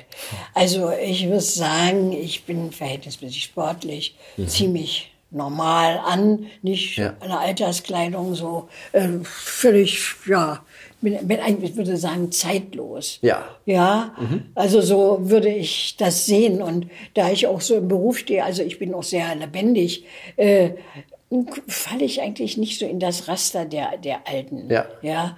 Das stimmt. Aber es ist schon ein Unterschied, ja, denke ich. Also besonders von wirklich Leuten, die jetzt hier im Altersheim oder Pflegeheim sind, das ist schon nicht so ganz schön. Ne? Also ich hoffe ja immer, dass ich noch gesund bleibe und weiter mein Leben so führen kann. Das macht mich sehr glücklich, wenn ich so raus kann und arbeiten. Und ich habe auch jetzt wieder sehr schöne Sachen für, für Deutschlandradio, ein wunderschönes Hörspiel äh, gesprochen. Hexenland oder, oder jetzt für den WDR ein wunderbares Feature gesprochen in Köln. Das ist natürlich sehr schön, wenn man schöne Aufgaben hat, dann mache ich das ja. Und ich habe hier bei euch ja auch, Mann, richtig schön hier diese Gott, wie hießen diese, die, diese, also Dodo sowieso. Dodo, genau, die- ja, das ja. war jetzt ganz toll, Aber auch die hier diese, äh, aus einem Land, wie hieß denn das in dieser großen Stadt? Äh, äh, ein paar nette Damen, äh, weiß ich gar Mhm. nicht mehr, das ist eine ganze Serie. Äh, ah, weiß ich jetzt, komme ich schon nicht mehr drauf. du. ich- äh, weiß Ähm, auch nicht. Ja, da sind auch äh, sehr, sehr schöne Sachen. Mhm. ne? Aber naja, hoffe ich immer, dass es noch so ein Mhm. bisschen weitergeht. Ne? Und du hast ja auch ein, ein Buch geschrieben. Ja. Äh, Ja. Mit dem Titel Auch eine Rosine hat noch Saft. Auch eine Rosine hat noch Saft. Das äh, bezieht sich darauf, dass ich mit äh, Wolfgang Spier Trauben und Rosinen gespielt habe. Über 550 Mal. Das haben wir in Berlin gespielt und in Köln und München und Hamburg und so. Und das war ein, eine ganz schöne Geschichte. Und da habe ich gedacht, ja, ich bin ja so eine Rosine, so vertrocknete Alte. Und auch die hat noch Saft, die hat noch Kraft. Und da kann man das ja als Titel nehmen und so als Untertitel 80 Jahre zwischen Ost und West, Bomben und Theater. Und da ich auch den Krieg erlebt habe und so weiter, habe ich einfach mal gedacht, ich kann ja mal mein Leben aufschreiben, da ist so viel Interessantes passiert. Und ich denke, es ist so eine Zeitgeschichte anhand einer, einer Person. Ja, eine, ich bin ja quasi in der Weimarer Republik geboren, in der Nazizeit groß geworden. Der Krieg war zu Ende, Deutschland war geteilt, ich lebte im Ostteil. Dann kam der Mauerbau, war ich auch im Osten. Dann bin ich in den Westen geflohen, dann habe ich die Bundesrepublik kennengelernt. Jetzt bin ich in diesem äh, Land, wo es eben keine Mauern mehr gibt. Und also ich habe ja wirklich so eine breite, ein breites, breites Spektrum. Und deshalb dachte ich, schreibe ich mal auf. Und ich habe ja auch vieles erlebt und es spielen auch andere äh, Geschichten rein von anderen Menschen, wie es denen ergangen ist oder was da passiert ist. Und das sind sehr, sehr interessante Leute und sehr interessante Begebenheiten. Und da ist der Osten und da ist der Westen und wie. Und ich denke, es ist schon mal interessant. Und ich habe viel ähm, äh, Reaktionen darauf bekommen, sowohl von jungen Leuten als auch von älteren. Und was mich ganz besonders berührt hat, dass das Buch berührt. Dass es eine Reihe von Leuten gab, die mir geschrieben haben, ich habe mit den Tränen gekämpft. Ich habe geweint in dem Buch. Das habe ich nicht gemerkt, dass da, dass ich da etwas berühre in Menschen. Ja, und das hat mich, dachte ich, Ja, guck an, das, das habe ich gar nicht erwartet. Es sind natürlich da auch wirklich äh, Dinge drin, Schicksale drin und Erlebnisse auch im Krieg. Ich meine, ich habe ja wirklich in Bombenkellern gesessen und als Kind auf der Erde gelegen, wenn die Bomben fielen und, und man immer sagte, also wenn die Bomben, wenn sie hörst, man hört ja manchmal die Bomben pfeifen, ja. Das ist wirklich so. Man, ja, ja. So, aber dann trifft sie einen nicht, dann fliegt sie vorbei, ja. Wenn man ah, sie pfeifen okay. hört, dann äh, äh, ist eigentlich keine Gefahr. Aber das, okay. äh, das Rumsen und so und das war und das ging ja quasi, habe ich ja fünf Jahre lang Bombenangriffe erlebt. Oh, ja. Okay. Und ähm, die hatten ja so eine notdürftig äh, hergerichtete Luftschutzkeller, also in unseren Häusern. Ja. Also das waren ja alles die alten Berliner Häuser.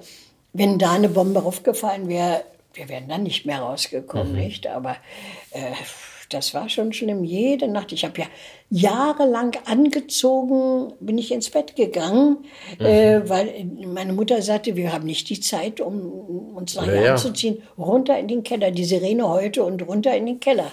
Ja, mit einem mhm. kleinen Köfferchen und so. Und ich hatte mal schreckliche Angst. Mhm. Ich war schon doch so, äh, so alt, dass ich äh, schon begriffen habe, was jetzt passieren kann. Ne? Wie alt warst du ungefähr? Naja, als der Krieg begann, war ich sieben Jahre alt. Mhm. Und dann, als er aufhörte, war ich 13. Und mit 13, da kriegt man schon viel mit. Und ich habe Klar. erlebt, wie die Russen in Babelsberg einmarschiert sind und wie das war ja alles äh, äh, äh, fast, äh, fast skurril, muss ich sagen. Wir standen an der Straße, an der großen Großbärenstraße, die quer mhm. durch Babelsberg geht. Ja. Und da sagte man, ja, die Russen sind an, an dem Ortseingang, ja. Und dann blieben alle stehen und dann kann ich mich wie heute noch erinnern die, an diesen Motorradfahrer, einen russischen, der vorwegfuhr. Dann kam ein Panzer mit äh, ganz vielen aufsitzenden Soldaten mit Maschinenpistolen und wir standen alle Kinder und Frauen äh, an der Seite der Straße und die sind vorbeigefahren und kein Schuss ist gefallen. Wir hatten bloß immer Angst, dass irgendein irrer Fanatiker irgendwo aus einem Fenster schießt mhm. oder irgendwann, dann wäre die ganze Sache kaputt gegangen. Ne? Ja, ja, das war also die, da bin ich mit meiner Tante auch hinter dem, äh, nachdem, also die Russen einmarschiert waren, ein paar Tage später, in die Umgebung von Potsdam nach Steinstücken gelaufen. Mhm. Und da waren ja große Kämpfe vorher. Und da haben wir noch die ganzen toten Soldaten gesehen in den Bunkern und an, äh, an ihren Maschinengewehren und so weiter. Die Russen hatten sie schon, hatten ihre Toten schon abgeholt, ja. aber die Deutschen waren alle noch da. Und meine Tante, mhm. die war ja sehr couragiert, die hat denen allen die Marke abgebrochen und hat die dann ans Rote Kreuz gegeben, also an so eine Sammelstelle, wo das gemacht wurde, sodass man also identifizieren konnte. Mhm. konnte. wer da war. Und ich bin mit ihr kurz nach nach dem, also nach dem äh, Kämpfen, mhm.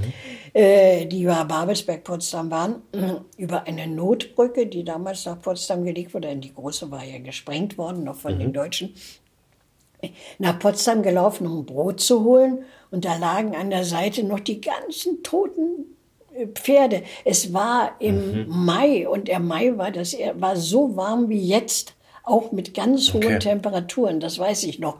Und da lagen die und da an der Ecke, wo das Schloss ist, da lag ein toter deutscher Soldat, ein ganz junger. Und da gingen alle Leute dran vorbei. Und ich habe das bis heute das Bild nicht vergessen. Mhm. Und ich dachte, wie könnt ihr den jetzt hier liegen lassen? Das geht doch gar nicht. Alle laufen vorbei und der liegt da mit dem offenen Gesicht. Ja, mhm. das waren, das sind so Kindheitserlebnisse und das vergisst man nicht. Aber hm, ja, man schätzt den Krieg doch anders ein als Leute, die heute so leichtsinnig damit spielen, wieder einen Krieg zu entfachen oder sowas. Denn man weiß, was es bedeutet, ja. Ja, was das für, für Leid bedeutet und was das für, für Schrecken ist. Also das kann ich total äh, verstehen. Wahrscheinlich kann ich es nicht, nicht, ich kann es ja nicht nachempfinden. Ich hatte mhm. nur einmal ein Erlebnis in, in Wien. Mhm. In Deutschland wurden die Sirenen ja alle zurückgebaut eigentlich. Mhm. Es gibt ja selten noch solche Übungen, wo diese ja. Lautsprecher-Sirenen äh, getestet werden, ob sie funktionieren. Mhm. Und in Wien äh, oder in Österreich generell ist das noch üblicher. Und mhm. ich habe da äh, meinen Freund besucht und äh, bin auf dem Weg zu einer U-Bahn gewesen. Und plötzlich ging ein Ton los. Das war so laut, dass ich, aber ich habe nicht gewusst, was das ist. Ich war, war ich war nur ja. zutiefst und äh, nur weil du meintest, dass dann die Sirenen nachts einfach losgehen. Das muss ja, dann, das ja. ist ja ähnlich Ja, ja, gewesen, diese ja. Lautstärke. Und wenn ich mir vorstelle, dass man das mit sieben hört, das ist natürlich wahnsinnig prägend. Mhm. Ja, und das ist, hat noch viele Jahre hinterher gehalten. Wenn in Filmen eine Sirene Ja. los heute, dann hat sich bei mir alles zugeschnürt. Und Ja. das ist, glaube ich, bis heute noch so. Wenn ich eine Sirene heul, heulen höre, dann äh, das äh, löst bei mir also ungute Gefühle aus, ja. Ja. Aber ansonsten, und dann habe ich natürlich den Bombenangriff auf Potsdam erlebt, diese völlige Zerstörung der Stadt. Ich bin ja, unsere Klasse äh, ist ja damals, die Schulen sind ja alle mal ausgelagert worden, das ging ja laufen. Und wir waren eine ganze Weile auch in Potsdam in der Schule. Und da bin ich jeden Morgen mit der Straßenbahn durch die Altstadt gefahren und so. Und dann kam dieser große Bombenangriff und dann war ja nichts mehr da. Ja. Nicht? Das war hier vom Palast Barberini über das Schloss, Ja. über.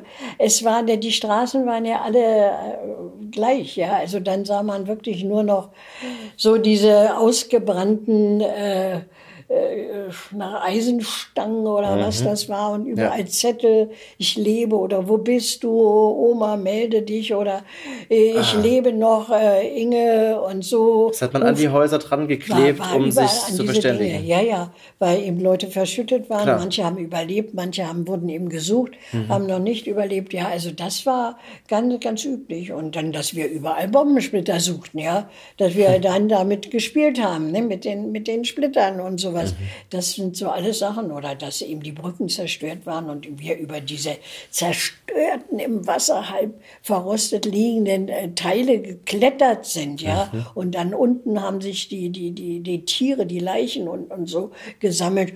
Und wir, das war so selbstverständlich. Das ist eigentlich unglaublich, was man da so erlebt hat. Ja, Und was man als Kind da schon auch verarbeiten ja, ja. muss in und dem trotzdem, Fall. Ja. Ja, Und trotzdem denke ich, dass, es, äh, dass ich keinen Schaden dadurch erlitten habe. Das, ich habe so manchmal überlegt, wenn manche sagen, ja, die sind dafür für ihr Leben geschädigt. Das kann ich nicht sagen. Ich habe das sehr aufgenommen Mhm. und auch äh, mit Entsetzen und so, aber es hat mich, glaube ich, nicht geschädigt. Nicht, dass ich dadurch irgendwo, äh, äh, weiß ich nicht, äh, nee. Nee, also ich habe es verarbeiten können. Aber sag mal, hat denn da die Schauspielerei geholfen? Ist denn die Schauspielerei da Ja, ein, Schauspieler ist gut. ein, ja. ein, ein Beruf, wo man ja, Ja. man geht ja in andere Welten hinein, man kann ja, Gefühle Ich- stellvertretend ja, ich fand erleben. das sehr wichtig, sehr, sehr gut. Und ich habe besonders gern ja auch äh, ernsthafte Rollen gespielt. Hm. man, mal, äh, man besetzt mich ja oft jetzt, so, na jetzt beim Hörspiel und sowas nicht, da habe ich sehr ernste und, und, Ja. und schöne Sachen. Aber so oft werde ich ja mit anderen. Aber diese, diese ernsten Rollen, die unter die Haut gehen, da kann ich sehr viel nachvollziehen und Hm. sehr viel äh, auch einbringen. Ja, also doch, ich ist finde schon, spannend. Schauspielerruf, der ist, der ist gut, dass man viele Sachen los wird. Ja, dass man nicht die- die in sich aufstaut, sondern dass man vieles loswerden kann. Das ist interessant. Hast du denn mal Potsdam noch mal jetzt äh, Ja. äh, gesehen mit dem Barberini, wie es jetzt aufgebaut Ja, ist und so? schön, dieser Ja? große Ausstand, die erste. Äh, ja, ach, das war eine schöne Ausstellung. Ja. Oh ja. Sieht es denn so aus, wie das damals aussah? Sowohl das, äh, das ähm, ja. äh, der Landtag, der jetzige Landtag, das Ja. Schloss, als auch das Barberie. Also, Ja, ja, die, die, die Außenfronten sind durchaus, wie das innen Ja. war, weiß ich nicht. Ja, innen ist ja sowieso neu alles Aber da. Mhm. es ist wunderschön geworden und ich finde es auch gut, dass da jetzt dieser ganze äh, Altstadtkomplex äh, Mhm. wieder hergerichtet wird, weil er wirklich sehr, sehr, sehr schön ist und ja, ich finde, Potsdam hat sich unglaublich ausgemacht. Das Mhm. war ja doch ziemlich, äh, wie soll ich sagen, also in DDR-Zeit war das nicht mehr so, so schön. Da war vieles so verfallen und, und, und nee, da hat mich Potsdam nicht gereizt. Aber jetzt ist es so dieses äh, holländische Viertel Ja. und überhaupt diese ganze schöne Innenstadt. Das ist sehr, sehr, sehr schön geworden. Und da bin ich auch gerne mal. Ja, hm. Schön. Ja, ja, da hat sich mein, mein Weg in diese Richtung etwas äh, erweitert wieder. Ja, wieder zurückgefunden, sagen wir so. Auch Babelsberg, das hat auch sowas. Das ist so eine kleine Stadt, aber eine sehr offene Stadt und äh, Ich bin noch neulich mal wieder S-Bahn gefahren und das war ja, war also S-Bahn fahre ich ja öfter, aber Mhm. in diese Richtung. S7 ja. darunter. Ich fahre ja viel, viel S-Bahn und Bus auch, ja. Mhm. Aber äh, nach zum Beispiel nach der nach der Mauer, da war das ja alles tot. Ja, Mhm. da war ja noch ein Stückchen S-Bahn, fuhr dann noch von Babelsberg bis Potsdam, Hauptbahnhof. Ja. Aber das war eigentlich überhaupt nicht mehr, da konnte man noch mit der Straßenbahn fahren. Und dann musste man ja zu diesem schrecklichen Bahnhof weit außerhalb von Potsdam, um nach Berlin zu kommen. Also da bin ich ja noch oft, sehr oft gefahren. Ach, diese- da was brauchte jetzt die man zweieinhalb aus- Stunden. Ja. ja. da musste man Mhm. erstmal zu diesem draußen liegenden Bahnhof äh, fahren und dann von dort nochmal ganz um ne? West-Berlin herum. Äh, das war eine ganz weite Strecke. Da war ja Berlin eine Weltreise. Ja, also das Ja. war, ja, das war so. Und früher, da, äh, ich wohnte ja noch an der S-Bahn, da war das ähm, durchgehend, selbst noch äh, vor, vor, dem, vor dem Mauerbau. Nicht? Da konnte man ja Ost und West Hm. nach Belieben äh, erfahren. Naja. Bevor wir gleich noch, du hast ja was aus dem Buch mitgebracht, was ich sehr schön finde. Bevor Ja. wir dazu kommen, äh, ich habe noch zwei Fragen Ja. ungefähr. Mal sehen, was doch passiert. Ja. ähm, das erste ist, wie ist es denn, sein Leben aufzuschreiben? Also man sitzt ja da und man hat, also und wie, wie ich ja jetzt schon merke, du hast ja so viel zu erzählen. Du musst ja auf jeden Fall was auswählen und ähm, steht man dann vor den Entscheidungen auch Unbequemes wegzulassen oder macht man besonders Bequemes mit dazu oder sagt man oder muss man daran denken, dass man vielleicht andere Leute schützt in Anführungszeichen, dass man das auch nicht als wie, wie also wie ist es denn sein Leben aufzuschreiben? Na, also das äh, fand ich erstmal sehr anstrengend, Ja. wirklich anstrengend. Ja, dieses Zurückerinnern auch an die erste Zeit. Es war ja so, dass ich eigentlich erstmal nur das Skelett hatte und dann sagte mir aber jemand, indem ich das mal so dieses Skelett zu lesen gegeben habe. Du pass mal auf, es ist nur interessant, wenn du von dir aus schreibst, was du erlebt hast, deine Sachen. Also du musst das wirklich ganz persönlich machen. Nur das ist interessant. Und dann habe ich angefangen in der Vergangenheit, also wenn ich das Skelett hatte, plötzlich erinnerte ich mich, da war noch dieses und da war das. Da sind ganz viele Begebenheiten, an die ich nie mehr gedacht habe. Und da ist ganz viel Futter entstanden. Ja, so dass ich äh, wirklich das Skelett immer mehr ausfüllen konnte. Und äh, mit der Zeit wurde das immer reicher. Und dann habe ich dieses und jenes Schicksal dazu geschrieben. Ja, natürlich habe ich manche Namen nicht genannt oder auch manche Begebenheiten, die ich ganz gerne aufgeschrieben hätte, aus Schutz für andere Personen nicht aufgeschrieben. Aber andere Sachen wieder, äh, ohne den Namen zu nennen, habe ich doch, glaube ich, eine ganze Menge dabei. Und äh, ja, das war sehr anstrengend, weil, also ich musste immer zu denken, wie war das? Ja, und ich war selbst erstaunt, was mir da noch eingefallen ist. Ich habe da viele Sachen überhaupt nicht mehr gewusst. Aber wenn man dann so bohrt, mit einem Mal gehen da Türen auf. Man sagt, Mensch, das war ja das und das und das und das. Und da ist mir noch sehr, sehr, sehr viel eingefallen. Ja. Später, so als es fertig war, da habe ich gedacht, meine Güte, hättest du ja noch, das hättest du noch reinbringen müssen. Und das. Zum Beispiel habe ich, also völlig idiotisch, die ganze äh, Sache mit Loyot vergessen. Darauf wollte ich nämlich noch Das hinaus. war Sehr gut. wirklich völlig idiotisch.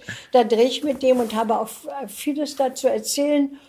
Und irgendwie ist das rausgefallen. Ich weiß nicht, wo das geblieben ist. Das ist nicht drin. Ja? Das ist auch aktuell nicht drin. nee, das ist nicht drin. Okay. Nee, nee. Aber dann erzähl's doch jetzt. Dann ist, dann ist doch gut. Ach Gott, naja. Ja, aber Naja, es ist doch das spannend. War, du hast mit Loriot ja, gedreht. das war, war, war sehr, es war nur eine kleine Rolle. Loriot hat ja wirklich immer sich besonders Schauspieler, also genau den Typ herausgesucht für eine Sache, die er Mhm. haben wollte. Und ich habe diese kleine Rolle, eine der Freundinnen seiner Frau, die da zu Besuch kommt zum Kaffee. Mhm. Und äh, der Loriot hat da gerade seine ganzen Papiere ausgelegt und nun kommen die und stören und dann sitzen sie auf dem Stuhl und er sucht ein Papier und ich sitze auf dem Sessel und der schmeißt mich hoch und ich falle über den Tisch und so und die Tür knallt zu und wir hopsen hoch und so. Das war eine äh, Szene, die er ungeheuer liebte. Ja. Und also auch die, äh, die er hundertmal probiert hat, wie er alles hundertmal probiert hat. Ja. Bis es wirklich haargenau so war, wie er es wollte. Und darum sind seine Filme auch so großartig, weil die auf dem Punkt genau sind. Ja, ich denke mal, das kann man gar nicht nachspielen, was da für Szenen drin sind, mhm. wie fein das gearbeitet ist. Aber als ich dann sah, wie oft er unsere Szene haargenau und so, und dann ist er natürlich glücklich gewesen.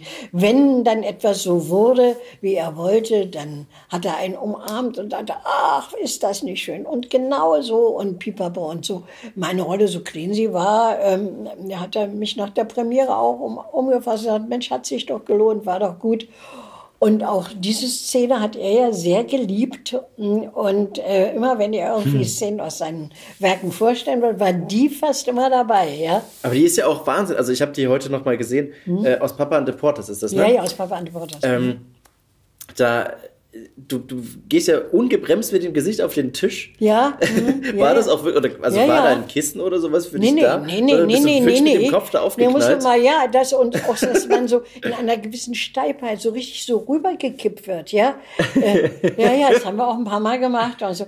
Aber wenn es dann so war, dann ja, ich sage, es ist eine winzige, eine kleine Rolle oder so, aber die hat viel, viel Zeit gekostet und ja. hat wahnsinnigen Spaß gemacht und auch das Ganze drum und dran war wirklich sehr, sehr schön. Und ich stelle mir das einfach schon auch toll vor, wenn halt mhm. der, also Loriot ist ja auch jemand, der durchaus ja mein Humorbild sehr früh mit hm geprägt hat, zumindest, ja, weil der war ja, ja der war ja immer da. Ist Wahnsinn. Ne? Also auch, aber er hat eben auch die genauen Vorstellungen. Und ja. die wollte er auch dann genau so umsetzen, ja.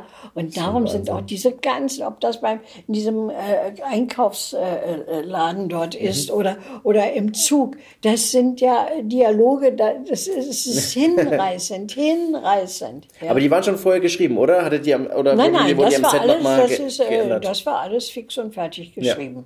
Ja. ja, ja. Ich wunderte mich mal äh, an dem ersten Tag, als ich kam, äh, wir waren fertig und vor uns war noch eine Szene dran, die ja. gedreht werden musste. Und das dauerte. Und ich dachte, das kann ja nicht sein. Diese Szene kann doch nicht so, so viele Stunden dauern. Ja, ja, die wurde genau so fein gearbeitet wie dann alles andere auch nicht. Und dann, als ich da, als wir unsere gespielt haben, da habe ich dann gemerkt, ja, ja, ja das, das dauert. Aber es brachte auch was, ja. Das, die Filme sind wunderschön. Ich kann die mir mhm. immer wieder ansehen. Mit Sehr großem schön. Vergnügen. Ja. Dann komme ich zu meiner tatsächlich dann letzten Frage. Mhm. Ähm, wenn du jetzt noch einen Wunsch hättest, noch mal was zu machen. Ich habe ja schon rausgehört, eigentlich hättest du Lust auf so eine schöne Fernsehrolle, wo ja. man mal so richtig so eine. Ja, eine richtig schöne Rolle. Ähm, ja. Kann ruhig eine ernste sein. Ja? Kann ruhig eine Demente sein. Kann, ja, das ist es, da gibt es so, so Wunder, weil ich so wunderbare Sachen in den Film schon synchronisiert habe, mhm. ja. Da denke ich immer, mein Gott, so eine schöne Rolle.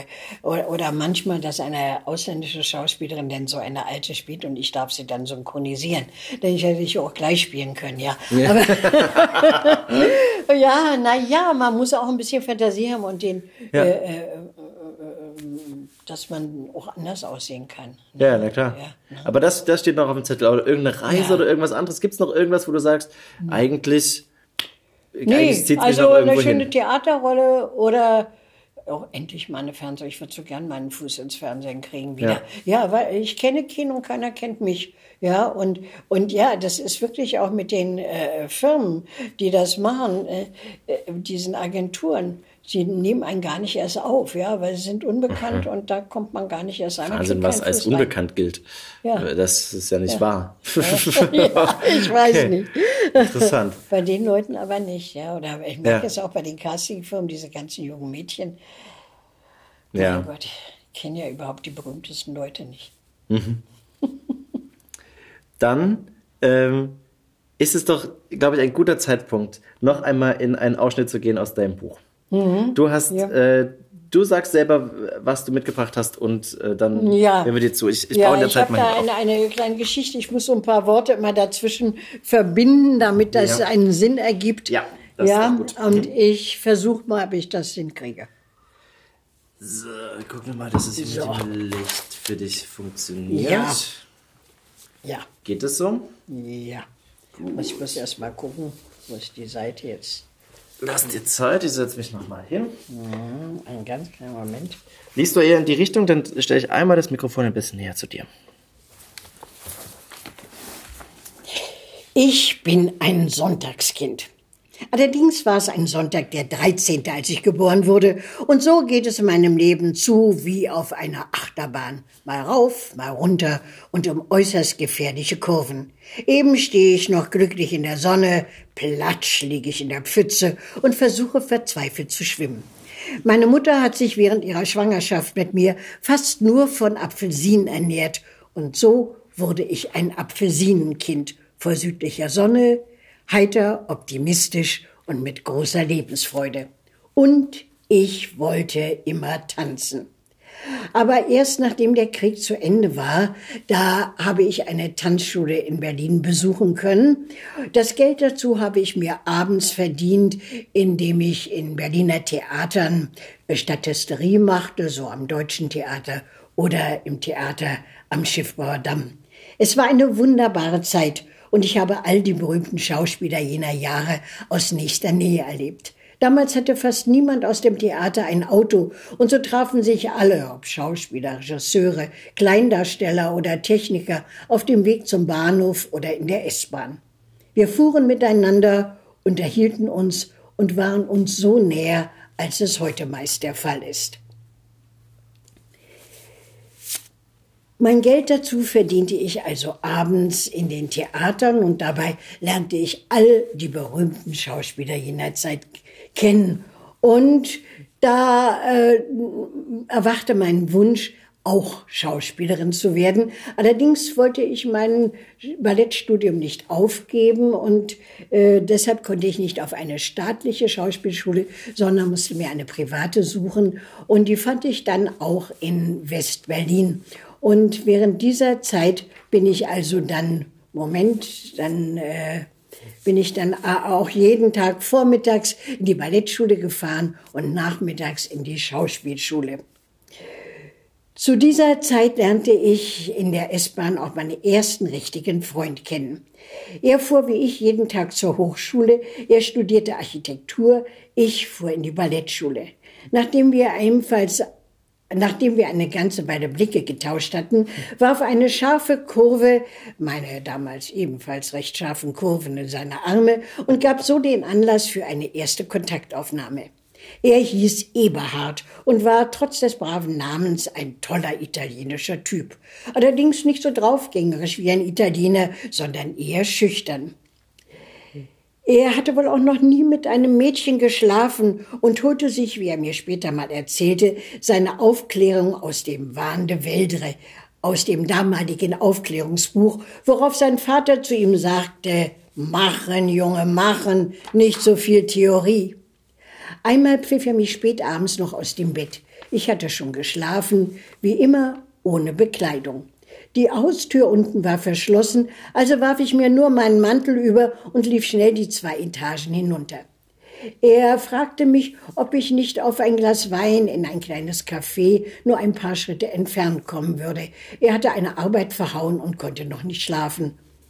Ich lehnte ab, denn ich hatte nicht Lust, mich nochmal anzuziehen und sagte, dass ich ja schon im Bett gelegen hätte und unter dem Mantel nichts anhabe. Das fand er total erregend und lustig und überredete mich, die Haustür abzuschließen und so nur mit einem Mantel bekleidet mit ihm ins Café zu gehen. Ich hatte das Gefühl, jeder, der uns begegnete, sah mir meine Nacktheit an und ich fühlte mich ziemlich unbehaglich, zumal der Wind kalt durch meine Blöße pfiff.